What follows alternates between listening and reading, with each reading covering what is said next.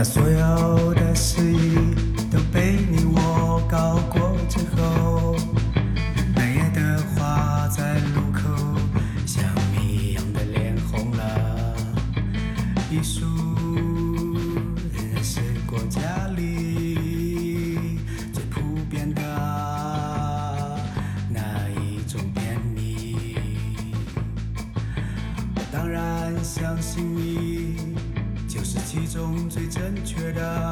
因为精酿啤酒是一个非常非常新的事儿。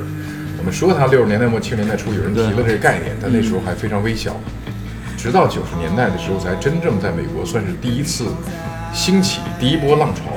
而这波浪潮没持续多久，到九七九八年的时候，因为大规模资本介入，这波浪潮呢又下去了，又迎来一个低谷。这低谷时间还很长。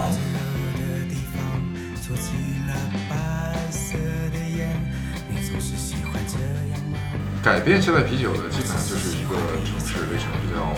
皮尔森。那在我看来呢，它是古代历史、古代啤酒和现代啤酒的一个里程碑式的这样的一个地方。嗯，它是我觉得所有啤酒爱好者都应该去朝圣的地方。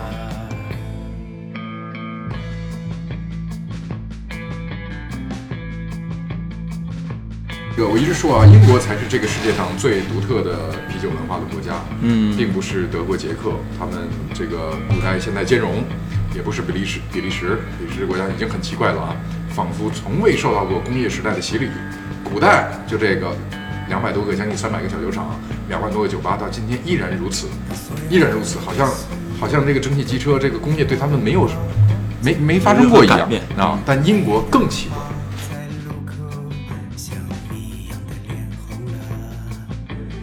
就打个比方说，你吃了二十年的馒头，嗯，突然有一天啊、还有一个东西叫烙饼，然后你说我吃了烙饼就够了，什么后面啊这个炒菜、海鲜啊什么，我我已经不想尝试了。那你也可以当烙饼就够了，但是我就觉得挺可惜的。其中最正确的那一个王子。这里是中间地带，我是李威。我是海博。这一期呢，我们请到了北平机器的创始人李威老师，这是真正的主播。我这个业余主播碰上了专业主播。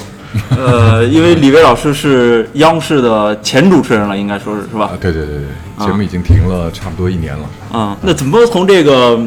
央视主持人跟这个北平机器的这个创始人之间，这个差距还是挺大的。呃是这两者之间，当时是你肯定是有一段时间是两者这个共同来去完成这个事情的嘛？对对对对对，北平机器是二零一六年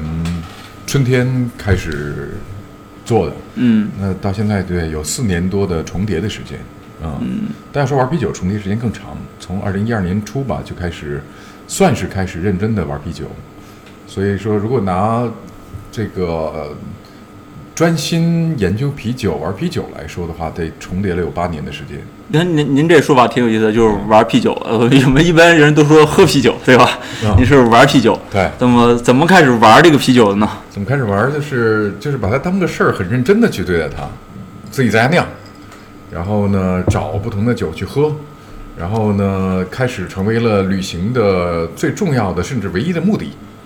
嗯、到处去去寻找，嗯然后写，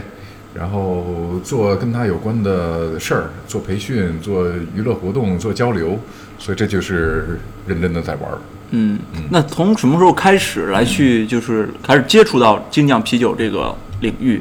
大约是在二零一二年的四五月份，我在微博上搜索，找也不是找鲜啤酒啊，还是好喝的啤酒，还是什么，反正就搜到了一个刚刚在北京成立的组织，叫北京自酿啤酒协会。嗯然后这个这个组织呢刚成立，正准备办第二次或者第三次聚会，然后我就给这个创始人留言，问是谁都能参加吗？他说是非常欢迎，然后就去了。在此之前会不会也会经常去喝啤酒，或者是经常有去注意到这个啤酒的产地啊、啤酒的这个没有历史啊之没有类的？没有没有没有没有注意过，对，就瞎喝，就是彩香儿、干 杯、吹瓶对，嗯，对，就是傻喝。嗯，哎，您刚说那二零一二年那那段时候，其实，在差不多也就那个时期，出了一本书，叫就是高老师写的那个喝自己酿的啤酒。嗯，那个时候其实他他那本相当于一本工具书了，就是介绍你怎么来去酿这个啤酒，怎么来去在家里怎么来产生这个啤酒。好像是那个时期是有这么一一波浪潮起来，是吧？我觉得那书出的时候还有点早，书应该是一一年吧？对，一一年一一年出的。嗯，呃，真正有浪潮，我觉得不算特别明显，应该是从一二年算开始吧。一二年算开始，嗯，有浪潮可能得一四一五咱年。咱不说浪潮，咱就说小涟漪吧，小涟漪小波动。因为因为这个数字啊，我跟你讲一下，就是我加入的时候，大概可能就十三四个人，哦就是聚会的时候，哦十三四个人，然后呢，一一多半是外国人，一少半是中国人，嗯嗯然后到我一四年接手这个组织的时候，呃，大概有四十个人左右。然后我接手的时候呢，我挨个去问每个人要不要续这个会费，一年两百块钱，大家公共的活动经费。嗯，我印象很深，因为我刚接手，就只有二十六个人续费，所以你说他好像也就是个涟漪，绝对算不上浪潮、嗯。啊。那一一年那些美国人就是来来了北京，他们想玩这个啤酒这事儿，那他们怎么想着来去，嗯、到了中国之后来想搞这个精酿啤酒这么一事儿没？有人专门来中国搞精酿啤酒，都是已经在中国生活的人，啊然后他们其实也都有自己的职业，然后大家差不多，不是他们来自美国，然后专门专门到中国来做啤酒，啊只是只是因为他们本身是美国人，他们家乡这个文化特别发达，嗯所以他们有更便利条件、更畅通的信息，适合在中国做这个事儿，明白。所以很多美国人在中国做，嗯，他并不是专门来中国做，就他不是为了这个目的来的。哎，到中嗯国一看这市场挺好，那我就做吧。嗯嗯，也就是说，从大概二零一二年开始，有一些店开始开开出来了吧？之后，嗯北京第一家是大悦啤酒，一一年。嗯，当时他大大悦的老板也是这个自酿协会的会员吗？当时不是，当时在我接手之后，呃，这个两口子，这个老板娘入了会。啊，啊、当时还不是，而后来入过。啊、北京的这个场所里边儿，从呃那个自酿协会开始，然后运转起来，大概持续了几年时间之后，开始有一些新的店铺开始出现了，更多的一些精酿的啤酒吧呀，这样的精酿啤酒品牌开始出现，像北北冰机器这样的品牌，都是陆陆续续，陆陆续续没有集中在哪个时间点，陆陆续续越来越快，越来越快，到现在也是越来越快，嗯每年开店速度越来越快。嗯嗯。那当时你们在这个协会里边主要的活动是什么呢？主要活动，呃，最传统的活动叫自酿啤酒分享，每月的第二个星期二，从二零一二年开始就是这样。嗯然后大家把自己酿的酒拿出来分享。开始呢，呃，这个活动一直都没什么主题啊，开始就是随便拿，后来人太多了，到大概一五年的时候，一次自酿啤酒分享就能超过一百个人，然后有点儿就场面有点儿不太好控制了。嗯然后后来呢，我们就做了一个这个这个这个这个积分，就是你得你得真的拿自己的啤酒来，然后呢再给你返原材料，啊而且原材料商给我们赞助，反正就后来又又压缩了一下，真的让自己酿酒的人来参与嗯啊、嗯这是一个最传统的活动，然后活动很多。然后从一四年开始，我做家酿啤酒培训班，用一天时间教你家酿入门，自酿分享，家酿入门有一个呃偏娱乐性的活动叫啤酒跑步 （Beer Run）。这个呢，呃，灵感一方面来自于这个爬吧，一方面来自于英国那个 Beer Mile，就是就是把这两个活动结合，就一边爬吧一边一边跑步。呃，说是跑步啊，但其实就是你溜达着也行对，，反正从这个酒吧到那另一个酒吧有一关？门时间，对，嗯四个酒吧，大概四公里左右，然后喝掉四杯啤酒，两个小时，两个小时你走再慢，其其实也走下来了，啊而 而且不鼓励你竞速，第一名、最后一名拿到奖品是一样的，嗯只要你完成就有小礼品，就这么一个活动。基本上有四个固定的活动，然后还有一些不定期的，有参观，有各种专题的讲座，呃，比如讲讲专题酵母，讲专题麦芽，讲专题某一种技术，就各种交流，国外酒厂交流，然后国内酒厂的交流，很多活动，啊，还有酒酒厂的交流对对对，很多活动，嗯哎，那相当于是半路出家，怎么能做到这么专业呢？是因为这个行业的特殊性，它几乎所有人，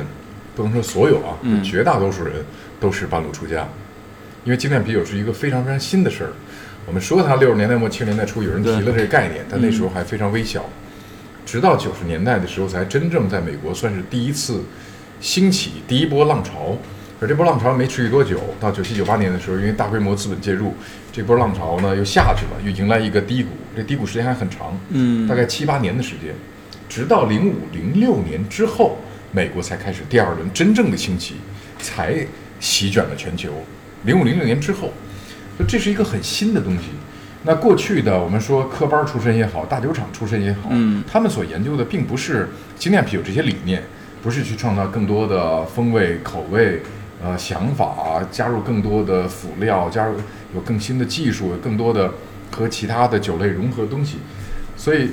所以它基基本上大家都是玩出来的，嗯玩出来的一个行业，所以大家都是半路出家。啊，所以我我之前听一个节目，你当时第一款酒是做的榴莲口味的是吗？对对对，对，一三年的时候开始做酒，做榴莲小麦啤酒。嗯，所以那个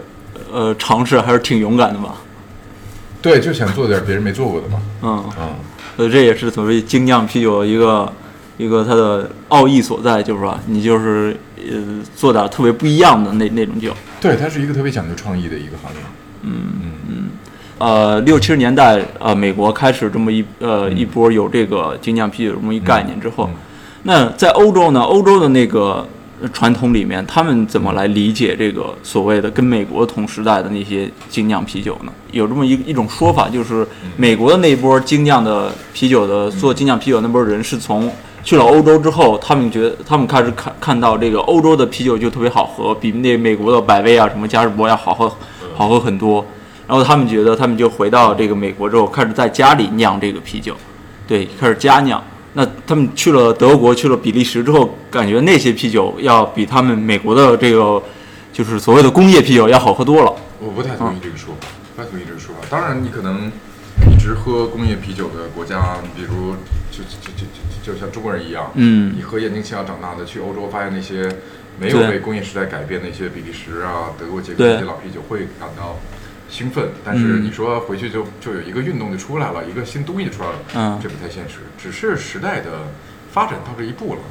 嗯就时代的轮回到这一步了。嗯从家家户户的像农业生产一样的各个民族、各个国家、各地区不同的文化、不同的口味、不同的原材料导致了不同啤酒，到一百五十年前工业革命到来，席卷全球，大家喝一样的啤酒，到现在，然后大家觉得这个东西单调，然后又创造新的口味，嗯一方面复古，一方面创新，不是说你去欧洲看见了古代东西，是这个时代到了这个地方。嗯，没有人去欧洲看的，没有什么，他他大家也会做这个创新。在最近一百年来最发达的国家，文化输出最强烈，经济最强盛，嗯因此他就是第一个干这个事儿。他只是时代到了，嗯并不是说你去欧洲看到啊，受了启发有个灵感回去有这事儿，不是。嗯，潮流往往都是这个美国这种国家带起来的，是吧？对，就这个潮流来了，美国只是走在最前面。嗯嗯，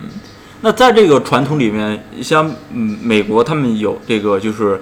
呃工业啤酒那种大大公司百威这些，那在欧洲为什么就是没有那么统一呢？就是欧洲我们看到比利时、德国有一些自己本国传统的那些啤酒厂、啤酒的啤酒公司，福佳呀、这些白熊啊这些啤酒，这个必须得每个国家分开来说。嗯。你要说整个欧洲差别不是特别大，那整个欧洲的话，那个工业啤酒依然是统绝对的统治级的地位。嗯。啊、那些传统东西，你得分不同的国家来说，就是你你得挨个说，就英国的情况和比利时情况和德国情况完全不一样，完全不一样。嗯就这个国家为什么这样，你就得从这个国家历史来讲，整个欧洲绝大多数地方还是被工业啤酒占领了，只是那少数的点，那个城市的文化，然后在某个时间有兴起了一个什么样的运动，然后导致了今天的情况。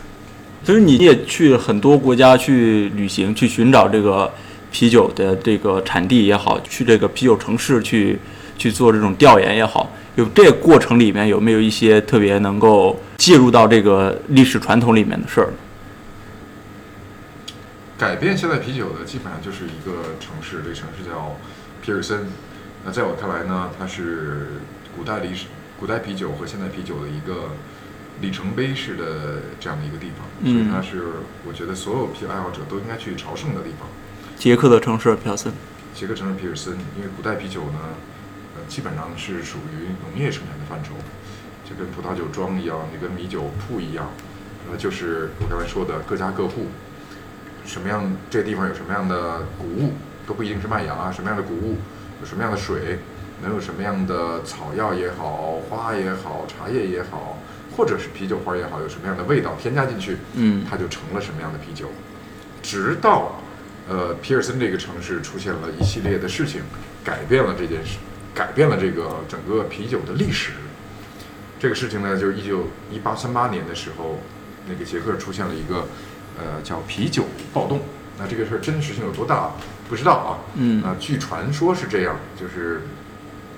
捷克自古以来到今天都是是世界上人均啤酒饮用量最大的国家。呃，从零零年到一零年的数据，大约捷克的人均啤酒饮用量是德国的高于德国的百分之五十，嗯非常可怕的一个数字。那古代也是如此。那捷克人呢，就觉得啤酒是一个比面包更重要的一个呃食物或者生活的不可或缺的东西。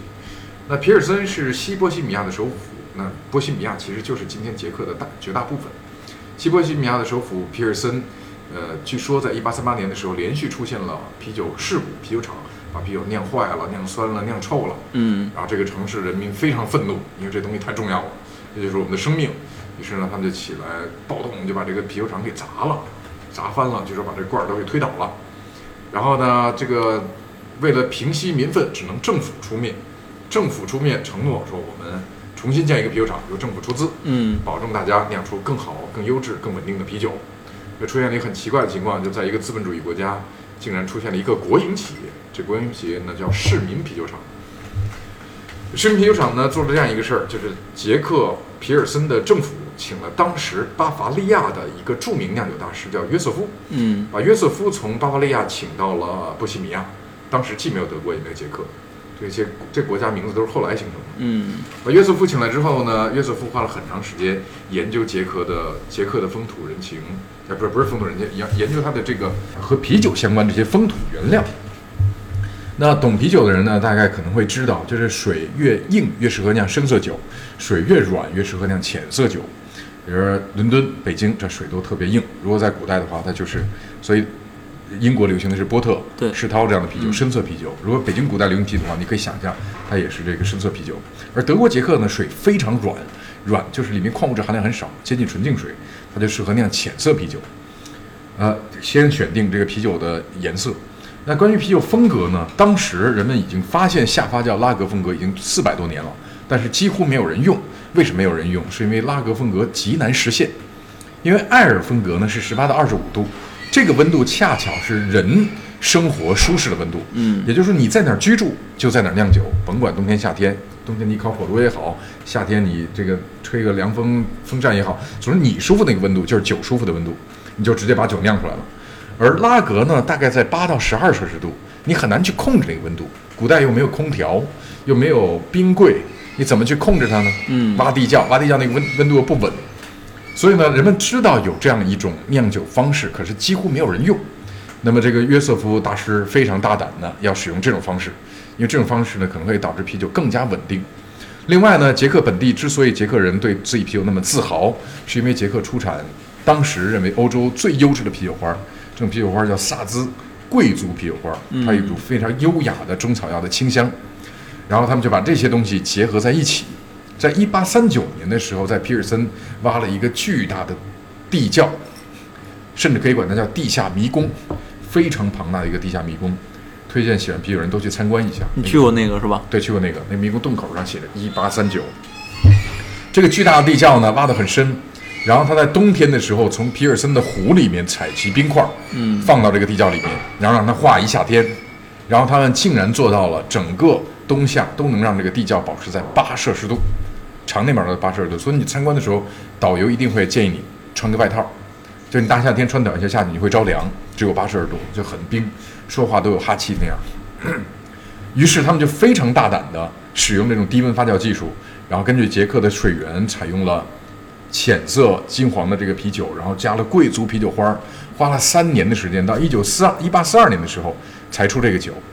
然后呢，历史又是诸多的巧合在叠加，到十八世纪、十九世纪中期的时候，玻璃工业开始走向成熟。古代呢，大家都知道，捷克就是德国那些陶土杯，或者金属杯，嗯对看不到啤酒的颜色。对，你也知道，古代那个时候因为没有过滤技术，没有低温技术，所以啤酒一定是浑的，因为你没办法把它弄清澈，是，没没没有把它弄清澈的技术。嗯而这个低温沉降呢，它就慢慢慢慢等这个酒清澈，然后呢，玻璃开始走向成熟，老百姓都买得起玻璃杯。当你把这个酒倒到玻璃杯的时候，你看见了一个透明的金黄色泛着白色泡沫，然后闻起来有中草药清香的一个非常高级的一个饮品。然后另外一个巧合，同样也是在十九世纪中期，就是蒸汽机车、铁路的大规模修建。嗯那啤酒我们知道它是一个非常脆弱的饮料，它跟牛奶一样，它的酒精度很低，蛋白质含量很高，然后你你稍微热点，半天儿可能就坏了，就就酸腐了，就它很它很弱这个饮料。然后呢，因为有了蒸汽机车，就可以迅速的把它一天时间，哎，就从皮尔森到巴黎了，再一天又从巴黎到布鲁塞尔了，就就就是其他国家的人也可以通过火车的运输来喝到这个啤酒。嗯于是这么多个巧合集中在一起，它就在二三十年的时间内迅速席卷了整个欧洲，成为了风靡欧洲的最受欢迎的这个啤酒产品。嗯呃，到这儿为止，它还不能算是真正改变了世界进程，它只是改变了欧洲。到一八五八年的时候呢，有一帮德国人移民到美国，收购了一个濒临倒闭的肥皂厂，然后他们决定把这个肥皂厂改造成一个啤酒厂。这个啤酒厂酿什么酒呢？当然是酿已经风风靡欧洲三十年的皮尔森森啤酒，没有其他选项，风靡整个欧洲，划时代的产品，嗯震撼心灵，简直是。然后呢，就开始生产这个。那欧洲人就以这个地方来命名，皮尔森来的酒，我们就管它叫皮尔森。于是这个风格就叫皮尔森。嗯但是这个这帮移民美国的德裔，他们给他起了一个新名字，觉得直接叫皮尔叫皮尔森有点过分，因为他都不在欧洲，于是他就使使用了南波西米亚的首府，大概离皮尔森不到一百公里的一个小城市，很小城市叫百威 （Budweiser） 这个城市，就成为了今天我们大家都知道的啤酒界的最大的一个航母巨无霸集团——百威集团。然后到二十世纪后面，所有诞生的公司基本上都是在走百威这条路。嗯当然，这个风格大家都认可，它席卷全球，大家都要做这个酒，整个这个公司运作流程也都以百威为借鉴。那后面的嘉士伯、喜力、朝日、科罗娜等等等等，这条路青岛青岛这条路就开始了，开始席卷全球。这就是今天现代啤酒是怎么诞生的由来。嗯嗯嗯那呃，终于明明白了，说皮尔森并不是一种那个口味或者是一种那个风味，就是皮尔森只是一个城市的名字，最核心的是吧？皮尔森是一个风格，这个风格由这个城市的名字命名。为什么百威呃和我们今天喝到这些大工业啤酒不叫皮尔森呢？是因为美国跟中国一样，并不太生产大麦，嗯，有有大米有小麦，而这个这片土地不太种植大麦，于是呢就用玉米和大米这两种谷物来替代了大麦，因此你还真不能管它叫皮尔森。用它替代之后呢，它虽然使用的是皮尔森的工艺，嗯。但这种风格被称作美式淡色拉格，OK，它实际上就是一个低配版的山寨皮尔森。嗯，嗯，所以拉格跟艾尔是酿酒方式的不一样。是最基础的两个风格嗯分类，基本上就是啤酒就可以分两大类，上发酵和下发酵。对，哎，我因为我之前看那个奈飞出了个嗯英剧啊，它叫它就叫那个英国足球，嗯里边那些就工人阶级的球员踢完球之后，嗯都用都喝那那种啤酒嘛，然后他是用那个陶瓷的杯子，那一看我觉得那肯定不是什么沉降之后的，嗯就是呃英国人不是是艾艾尔的那个传统嘛，延续是吧？对对他们就可能喝的就是那种乱七八糟的那个 对什么汁儿之类的。对，因为古代拉格太难酿了，所以艾尔几乎就等同于比尔。所以大家应该去看 Air House，其实就是比尔堡的意思。嗯嗯，嗯，所以他们呃，但是好好像英国现在还是叫艾尔是吧？他们不叫 beer。英国为什么现在还叫艾尔？又这个又说来话长，这个是英国很独特的一段历史嗯，啊。我们现在要讲吗？讲讲呗。呃，英国的这个我一直说啊，英国才是这个世界上最独特的啤酒文化的国家，嗯并不是德国、捷克，他们这个古代现代兼容，也不是比利时，比利时，比利时国家已经很奇怪了啊，仿佛从未受到过工业时代的洗礼。古代就这个两百多个，将近三百个小酒厂，两万多个酒吧，到今天依然如此，依然如此，好像好像这个蒸汽机车这个工业对他们没有没没发生过一样啊。但英国更奇怪，英国更奇怪，英国本来呢是像德国、捷克大概类似这样的地方，就他们首先英国是一个传统的啤酒国家，你知道这个因为农业的关系啊，每个国家都是一种酒精饮品统治。整个国度，中国就是白酒，德国、捷克、英国这都是啤酒，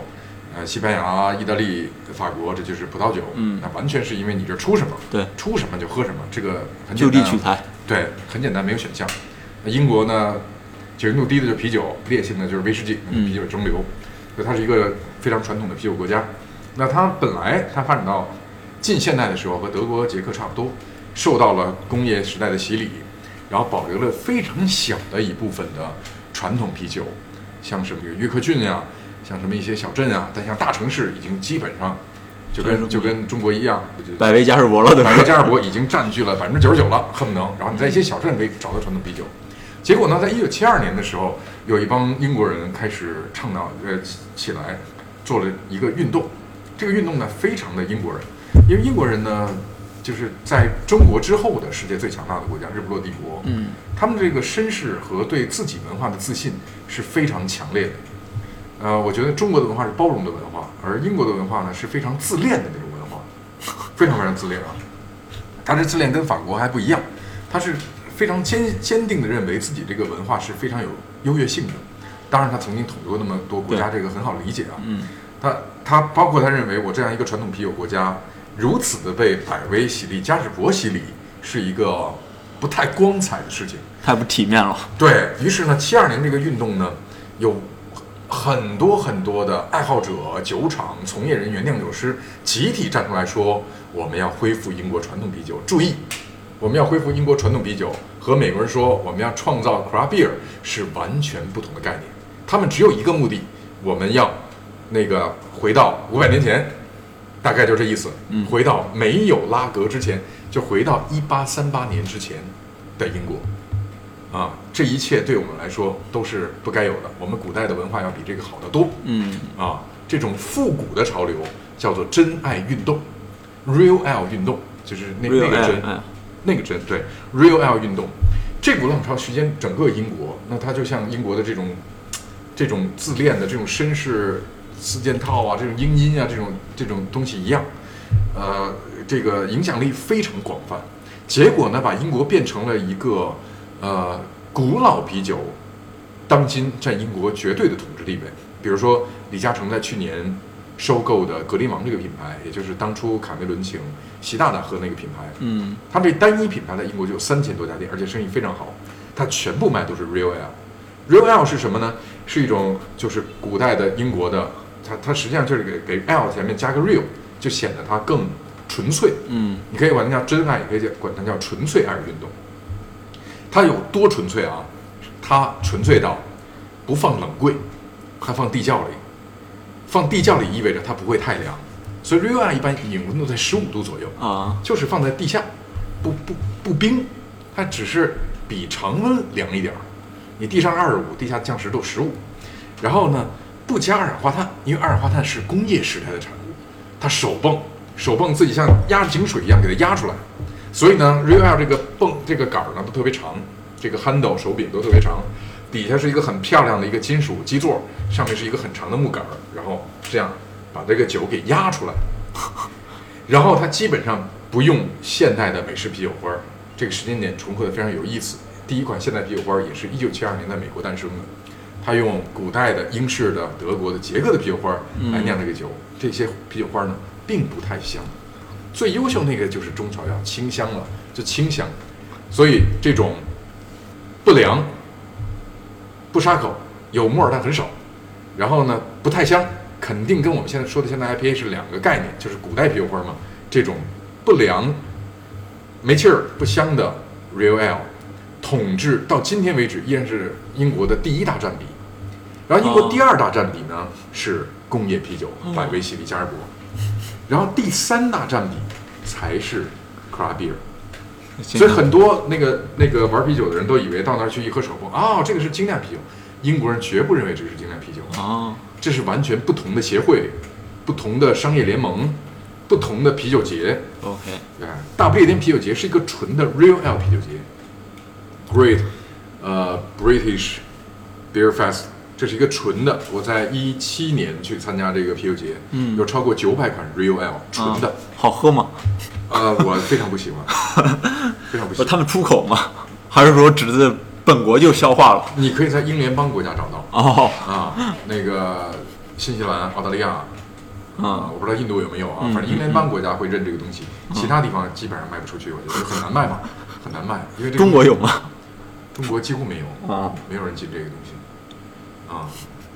这是一个我觉得是一个英式的自恋的产物。嗯嗯，所以说英英国的就走了另一个方向，美美国的其实是是另一个方向，几乎是同时反工业的一种方式，对一种表达，对吧？对，但是英国和美国完全就走了两条道路。完全不一样，完全不一样。你在英国的时候，他们绝不会认为这是 beer，然后他俩啤酒节会在不同的地方举办，不同的人群。啊然后呢，你进去一看，里边都是大木头，都是特别硬，都是古典，都是放那些音乐的，嗯那个经典音乐，那就是 Real Ale 的酒吧。嗯啊，然后它门口会贴着 Real Ale 协会的这个标志，然后你看这木头，哇塞，根本能比你还老，啊，他一看它一百年它也不会动，然后你进去一看都是各种不锈钢，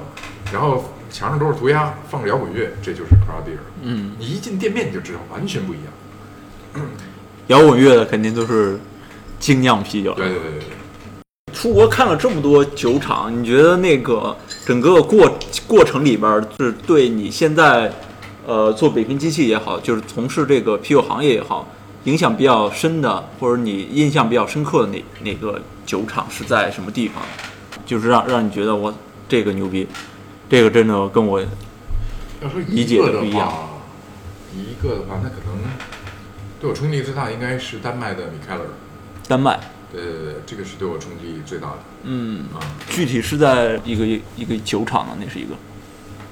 呃，它是一个一个非常典型的一个，呃，基本上可以代表丹麦文化的。我是这样理解啊，嗯也许丹麦人不这么不这么想啊，嗯但是我受到冲击力，我我觉得它都可以代表丹麦文化的这样一个品牌，它已经完全不局限在啤酒上面了。首先呢，它定义了什么叫吉普赛啤酒，就是它在很长时间内，在品牌创立接近十年的时间内没有自己的酒厂，它都是去别人的酒厂酿酒，就是它把精酿精神发挥到极致。我不在乎设备是怎么样，然后我跟你商量出一个想法，我们共同创造一个新的口味。呃，一年能不能可以出两百多个配方？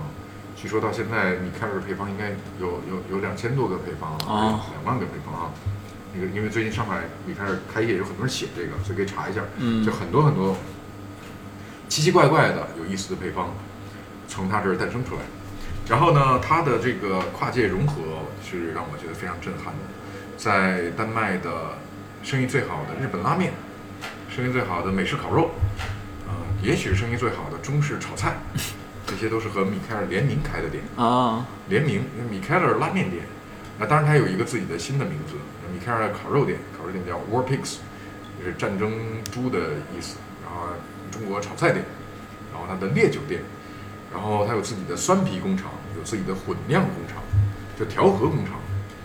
然后它办这个欧洲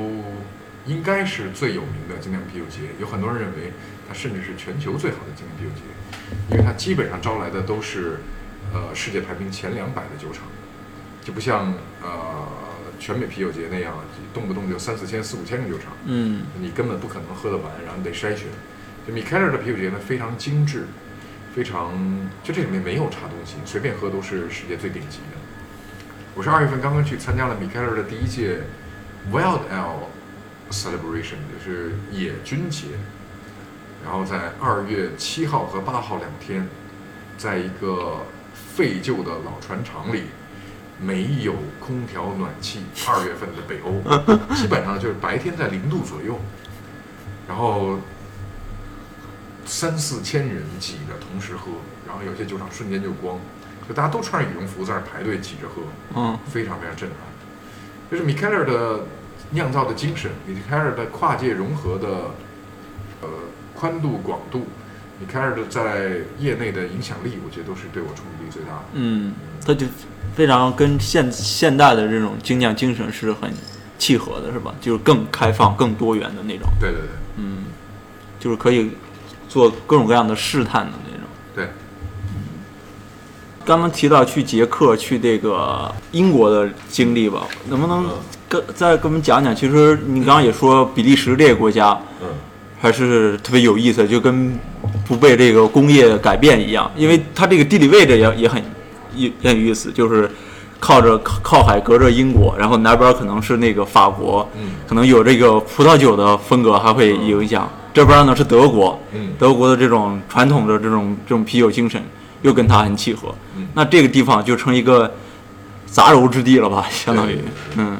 比利时之所以厉害，就在于它的多元文化的交融。比利时这个国家怎么诞生的呢？它是一八一五年第七次反法同盟，终于最后一次战胜了拿破仑。嗯拿破仑就滑铁卢之后，拿破仑终于彻底废掉，然后在岛上就是郁郁而终。然后呢，战胜他之后，呃，当时哪个条约啊？维也纳条约，列强瓜分欧洲。然后呢，在这个激烈的争夺土地的过程当中，呃，法国和荷兰各让一步，各划出了一一部分土地，成立了一个新的国家。嗯这个国家呢就是比利时啊，所以它成立也非常晚。呃，那到今天为止呢，比利时依然是北边归五个省归属呃是这个荷兰语区，对南边五个省靠法国这边呢是法语区，对，那中间的布鲁塞尔呢是英文、法文、荷兰语三种共通。所以北边的文化呢非常贴近荷兰，而荷兰在古代的酿酒文化基本上就源自于英国，所以北边呢这个棕艾是最流行的。那棕艾呢和德国的啤酒融合，产生了一种很奇怪的风格，叫法兰德斯红啤酒。这个啤酒呢以英式棕艾为基底，又大加入了这个呃柏林古代最流行的这个乳酸菌的发酵技术，形成了这样一种融合技术。南部呢，因为靠着法国近，这个所以大家知道非常有名一个风格叫 saison，这个这个就是古代的季节啤酒，就是法语。那么它使用了很多呃类似发酵葡萄酒的技术，在木桶里面来、嗯来来来做这个东西，而且它拓展性非常强。那么在中间这个布鲁塞尔呢，受到了这么多个文化，荷兰、英国、德国、法国这么多个文呃国家的融合文化交汇，呃，诞生了一个呃，我觉得可能是啤酒界里面这个逼格最高的一种啤酒，就是兰比克啤酒。啊，兰比克呢是一个就是在木桶里面野生发酵，一年起，一年到三年之间，一般我们喝都是。把兰不同年份的兰比克，根据它的酸度啊，不同混合，嗯成为了贵兹啤酒。里面加水果叫水果兰比克，加樱桃就叫克里克。啊，加焦糖的叫法柔，又衍生出了很多很多东西。所以比利时这个国家就是在这种多元文化，在这种不同的呃啤酒国家的这个冲击之下，诞生了这么这些有趣的啤酒。另外一个让他非常厉害的原因，就是他把修道院风格发挥到了对，一个极致。呃，修道院风格是这个为什么僧侣们会去酿酒？那那那其实有很多种说法啊，说有这个瘟疫，然后要这个喝酒，这个避免不生病。说这个酒呢也是这个慈善事业的一部分，酿完了给大家喝。然后这个，其实我认为最重要的一个原因，是因为一六六四年的时候，法国的 La Triple 修道院公布了一个法令，这个法令是天主教在呃斋戒日的时候，呃白天是不能吃东西的，你只有天黑才能吃东西。但是它公布一个法令，就是你可以不，你不能吃东西，但是你可以喝酒，前提是这个酒是你自己酿的，OK，前提这个酒是你自己酿的，然后你才能喝它。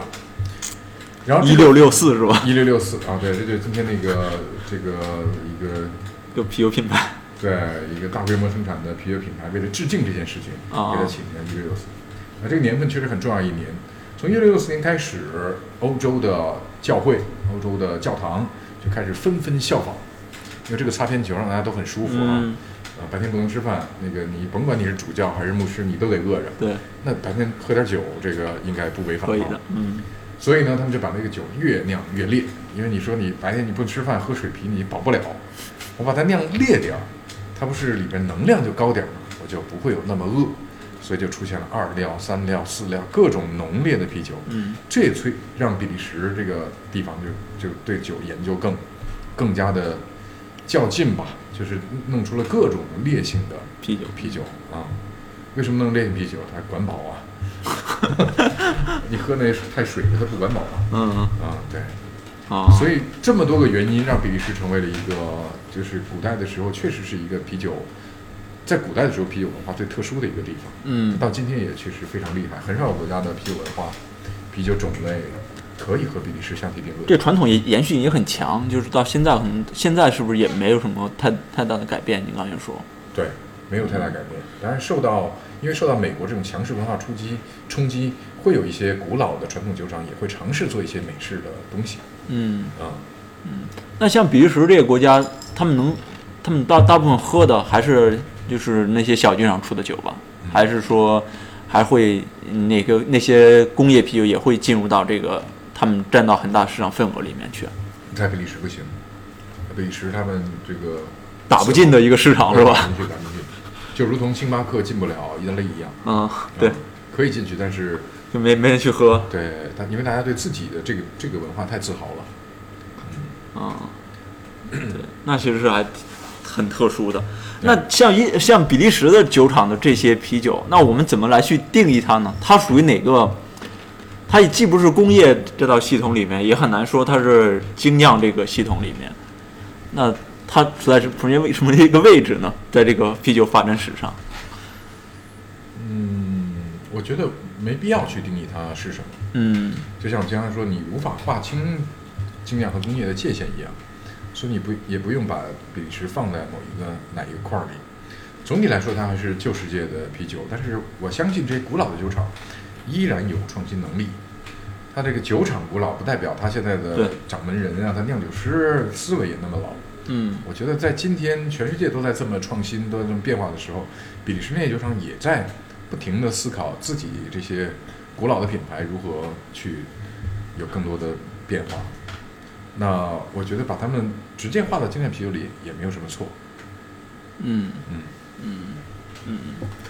去了这么多国家，然后去了这么多酒厂，然后回来之之后，开始自己做这个去开这个酒吧之后，自己自己酿的酒会会更多的考虑你现在就是北平机器的酿的酒，会更多考虑个人的喜好，还是说整个市场上的喜好？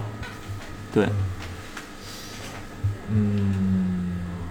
这个问题啊，首先个人喜好，我是一个就是喜好比较多元的人。嗯，嗯，就是我只有少少量的几类不喜欢，其他都喜欢。你你不喜欢的是什么？不喜欢的所有甜味儿的啤酒我都不喜欢。是啊，就是那些水果酒。呃，不管是不是水果酒，就是甜味儿重的都不喜欢。那小麦也也也可能你也你也不喜欢喽。第一不喜欢甜味儿类，第二不喜欢小麦类 啊，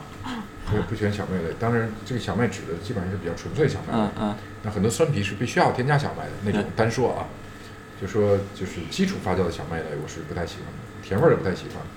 水果味儿过强的，我基本都不喜欢。嗯所以这三类啤酒是我不喜欢的，其他基本上我全喜欢。所以说，那我酿的酒是不是符合自己喜好？那我当然酿什么酒都符合自己喜好，因为我除了少这一丁点儿不喜欢，其他都喜欢。是那市场的话，当然你要有对市场的判断。那我我给北京鸡定义为一个，就是它就是一个呃善于运用新世界啤酒花的一个以 IPA 为核心的这样一个酒厂。呃，因为因为这个就是这一次就是第二次呃啤酒的革命的里程碑式的这个事件，啊、就是人们呃以美国人为领先的这个科学家、农业专家，呃研杂交选育出的现代美式啤酒花儿，各种啤酒花。对各种啤酒花儿，呃，引领了这一次的时代的变革，整个这个啤酒产业的变革。那我认为它是精酿啤酒的最核心的东西。换句话说，我认为啤酒花是啤酒的绝大多数啤酒的灵魂嗯啊，人嗯们喜欢的绝大多数啤酒的灵魂。所以，我们这个品牌一个酒厂定位呢，就是围绕这个灵魂去做文章。嗯嗯，也就是说，其实这一轮的革命是这这个啤酒这个产品本身开始发生一些变化了，它的风味上开始发生变化了，它是革命掉了那个工业啤酒的那个单一口味的那种感觉了。我认为这一轮革命的兴起是一九七二年的时候，美国农业部花了三百万美金，请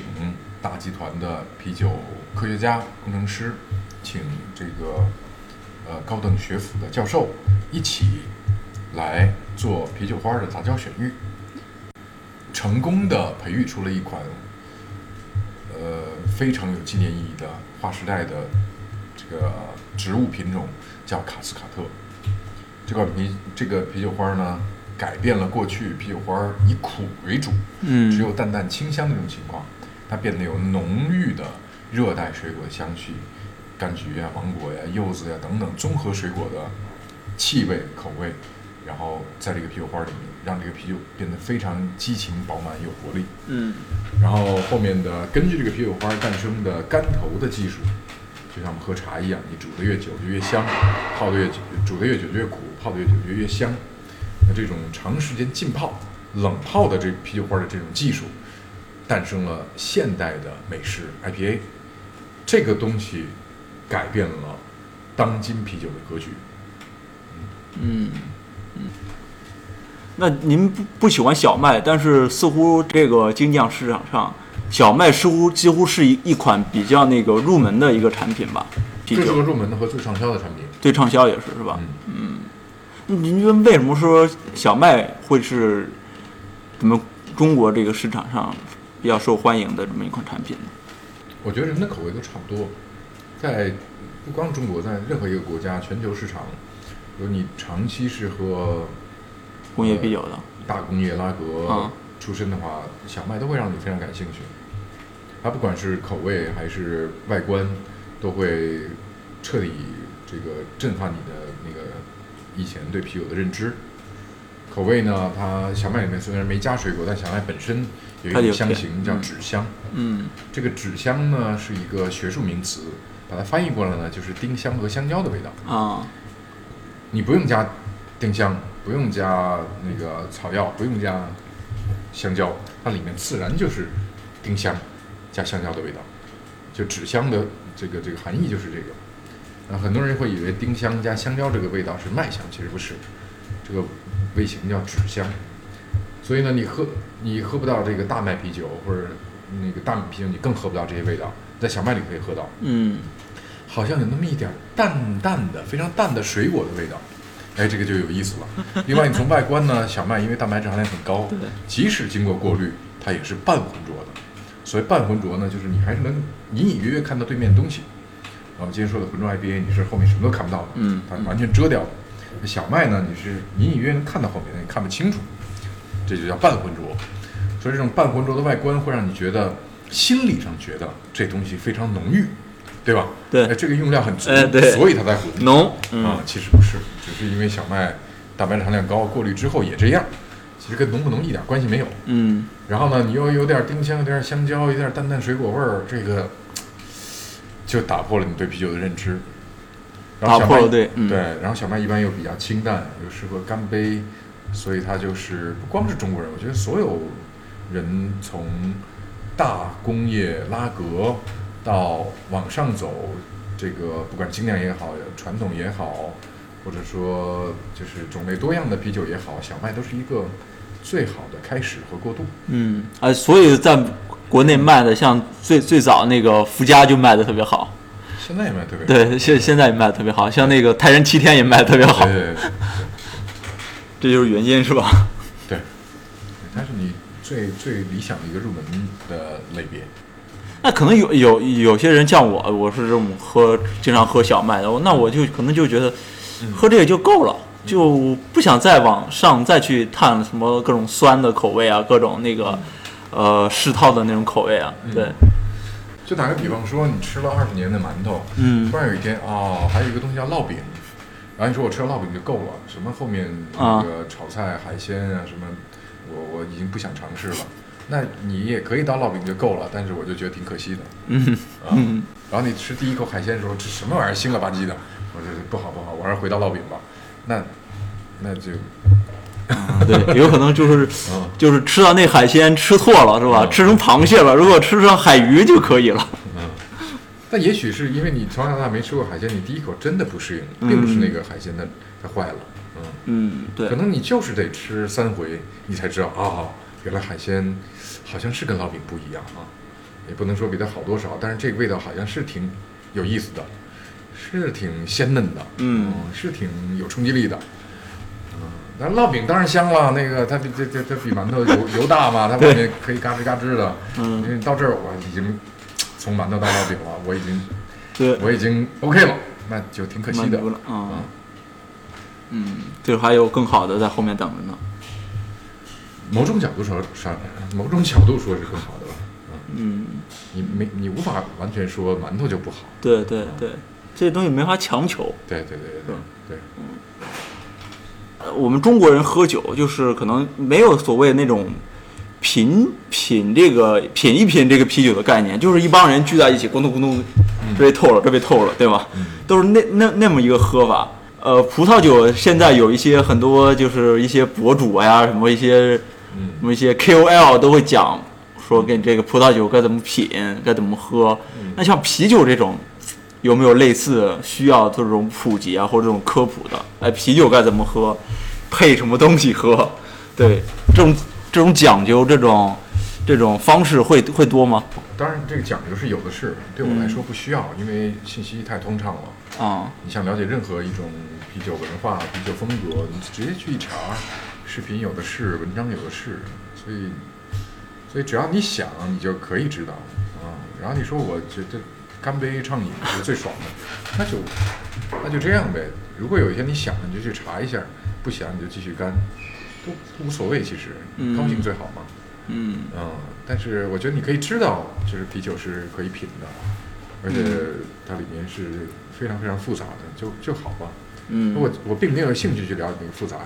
不用非得了解。嗯嗯。那在国内似乎有这么一种认识啊，就觉得葡萄酒文化啊，它是比较有文化的，它是背后有什有什么很多高级的东西在里面。那啤酒文化其实就是市民文化，那就是开怀畅饮、露露膀子畅饮的那种文化。嗯，啊，你觉得这这个认识是有偏差的，还是说其实是被误读了呢？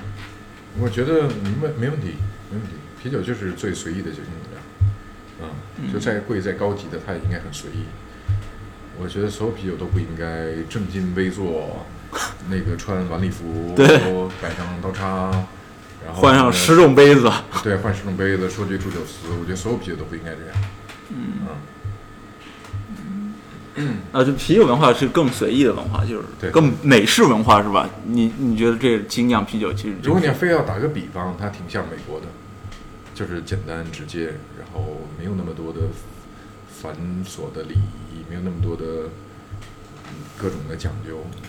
就再复杂的啤酒，它也应该是轻松愉悦的。嗯嗯嗯，北冰机器的特色的，如果是推荐两款的话，你会推荐哪两款呢？对，如果推荐两款的话，首先肯定是我们的招牌啤酒，叫百花深处 IPA。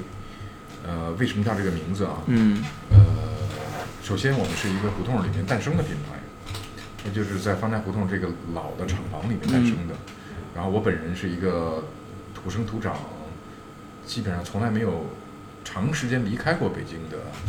包括上大学都在北京，啊就基本上除了旅行就没离开过北京的这这样一个这样一个文化根基。嗯。所以我当然希望它是一个具有，而精酿啤酒这个东西也是和本土结合，所以我当然希望我们的酒是有很浓的北京本土的味道。的。那么百花深处呢，是北京一条著名的胡同，呃，它有很多著名的地方，在中国摇滚乐最最巅峰的那些年，有一个著名百花录音室对，叫百花录音棚，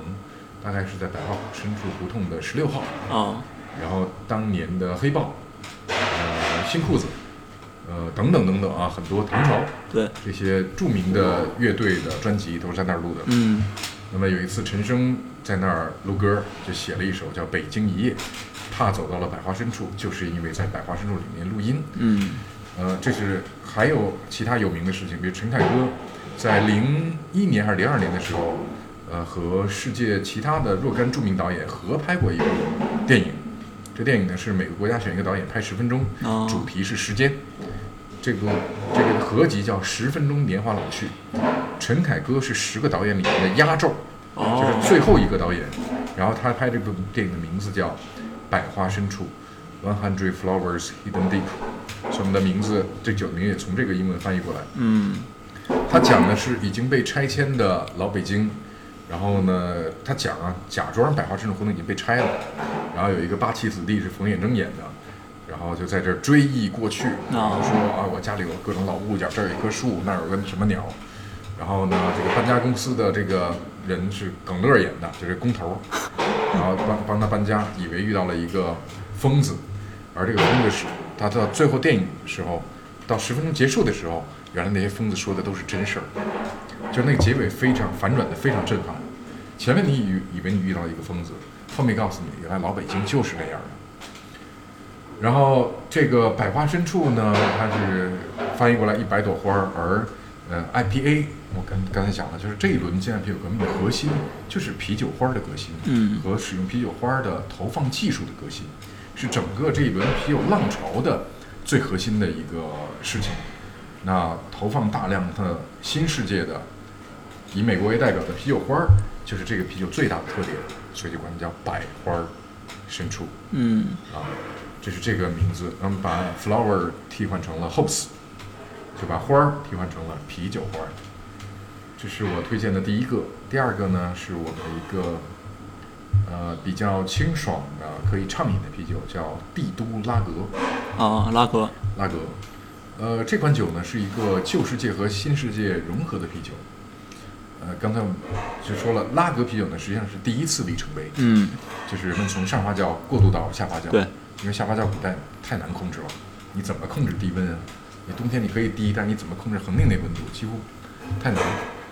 那直到工业革命之后，它成为了席卷全球的第一次啤酒的真正的革命的浪潮，让全世界的人们都喝到了清澈的、稳定的，呃，在当时绝对算是优质的，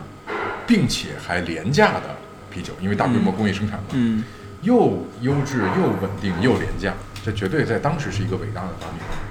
那这种啤酒呢，在今天我们喝了这么多年青岛燕京之后，有点瞧不起它，有点瞧不起大工业拉格。所以，我们这款酒呢，是一个挑战传统和新和呃挑战旧世界和新世界之间的这样一款酒。我们依然是把它核心放在啤酒花的使用上，在这种呃从古代到现代的这个变革的这个标准的风格上面，添加大量的美式啤酒花，做一个新旧交融、旧世界和新世界的思维碰撞的这样一款酒。嗯同时它又很清爽，然后它又有浓郁的啤酒花香气，然后它是一款下发酵啤酒。这是我推荐两款酒。嗯嗯，精酿啤酒要要有一些本地的特色，除了这个命名上有这个本地的嗯这个显性的特征之外，嗯，那你觉得这两款酒的那个本地特色、本地属性体现在哪儿呢？从啤酒本身的配方来讲，很难去找到。嗯呃，每一个呃国家或者地域，就是他接受一个新东西的时候，啊、我们说精酿啤酒来自于，就是到今天啊，依然是美国倡导的文化也好，就是说做个法餐那巴黎最正宗也好，还是做个日本料理，你得跟京东京学也好，就是你在最开始发展的时候，你都是要先学到这个文化的精髓，然后再去做创造。嗯如果那个精髓没有学到，你的根基不稳，你直接就去创造一个东西，这个这个还没到那个时候，它会让你变得不伦不类。嗯，嗯所以我们的核心产品呢是非常地道的一个美式风格的产品，但我们核心产品之外，其实我们做了一些，在不断的做一些尝试，比如我们最近刚刚推出的一款乌梅艾尔，实际上就是老北京酸梅汤，用信远斋，啊北京一个著名的酸梅汤品牌啊，嗯那个小手雷那个包装，很多人印象很深。小手雷包装那个信远斋斋的浓缩汁，来和小麦两两个版本，我们现在推出是小麦版本，和小麦一起发酵，和深色拉格一起发酵，嗯。就是这个呃巴伐利亚讲那个 Schwarzbier 深色拉格一起发酵，和这些这个基底的啤酒一起发酵，然后希望呈现出一个不管从颜色到口感，呈现出一个老北京酸梅汤的这样一个味道。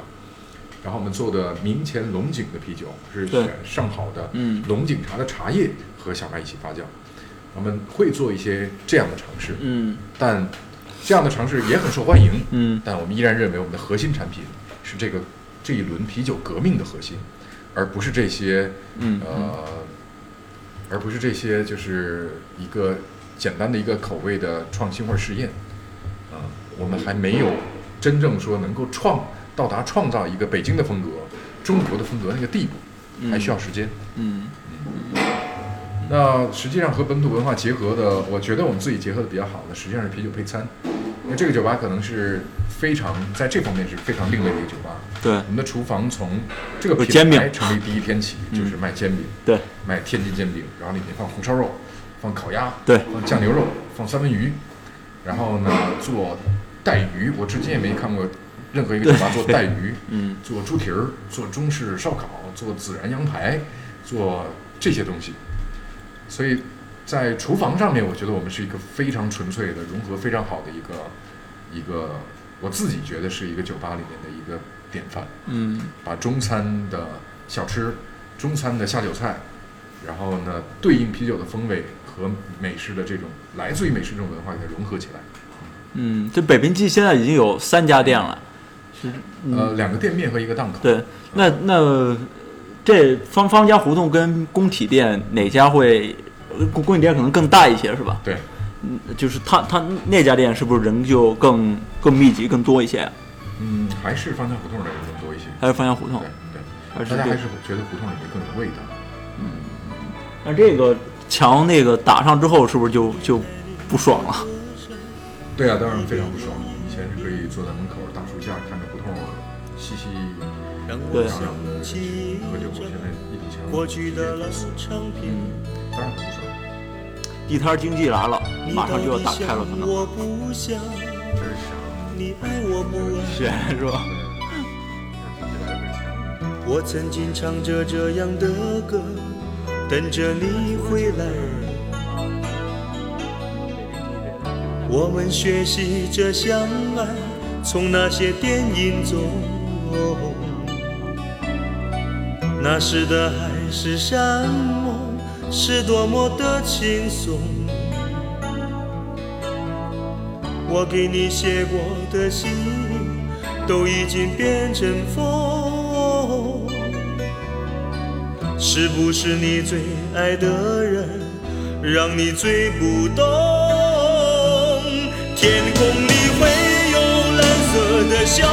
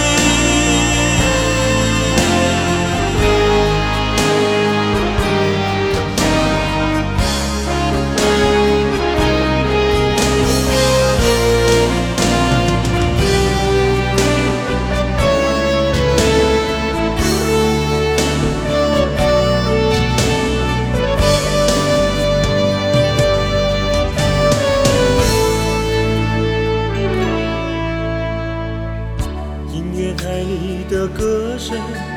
一遍又一遍，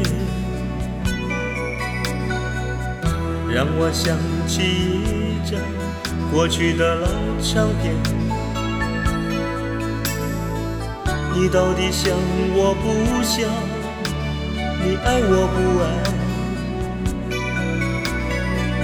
我曾经唱着这样的歌，等着你回来。我们学习着相爱，从那些电影中。那时的海誓山